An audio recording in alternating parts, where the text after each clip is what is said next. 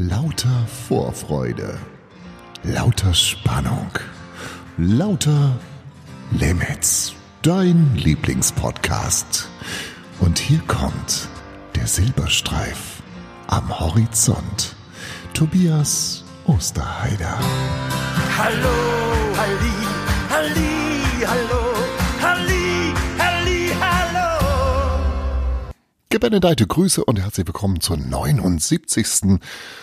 zur Osterausgabe von Lauter Limits. Und deswegen trägt die heutige Folge den wunderbaren Titel Nest in Peace.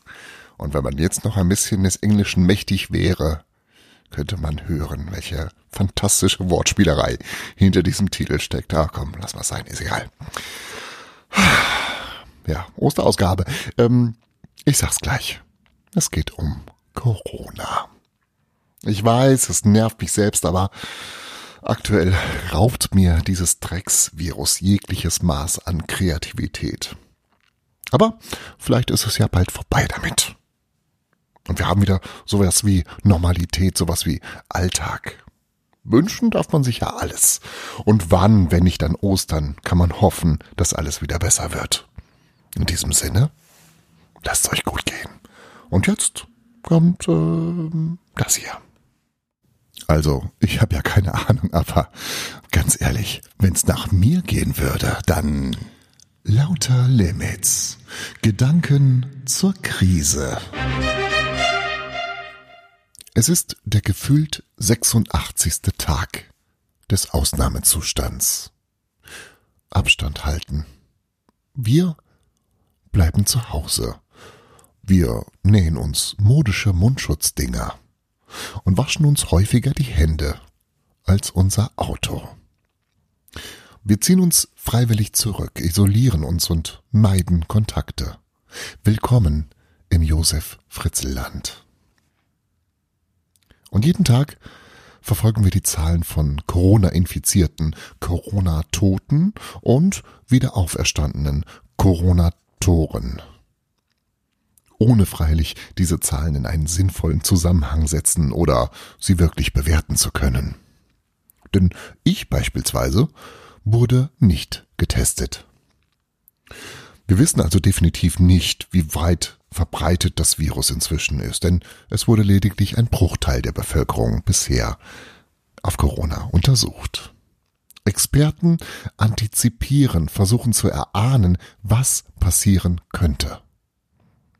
Sie wissen es eben nicht. Und sie können es auch gar nicht wissen. Und deswegen kann niemand sagen, ob die Maßnahmen, denen wir uns unterwerfen, in drei Tagen oder fünf Monaten noch notwendig sein werden. Weil man es einfach nicht wissen kann.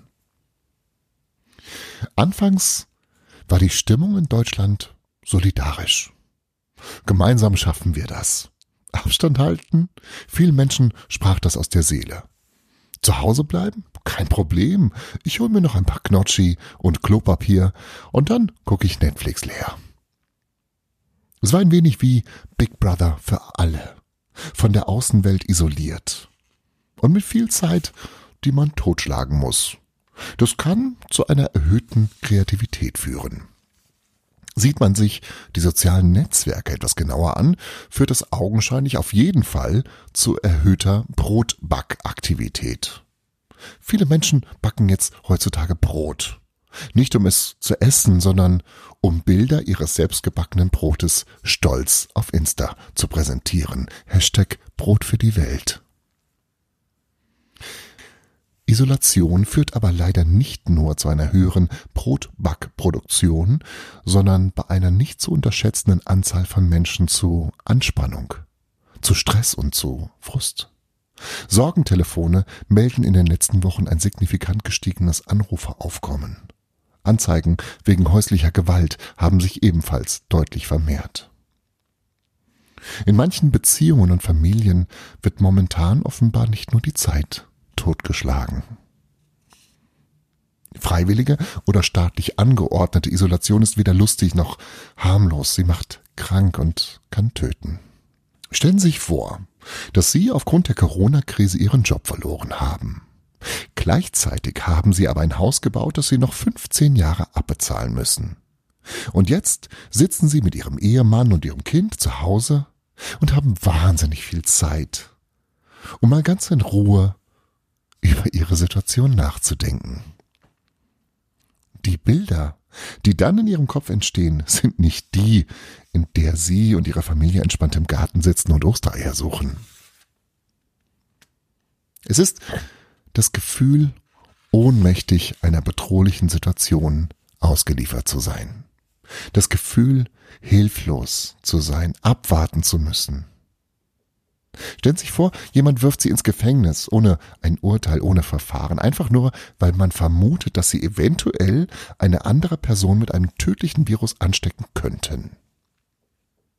Anfangs halten Sie das Ganze vielleicht noch für einen Scherz, aber so nach vier, fünf Wochen werden Sie dann doch langsam etwas ungehalten. Und genau das passiert jetzt.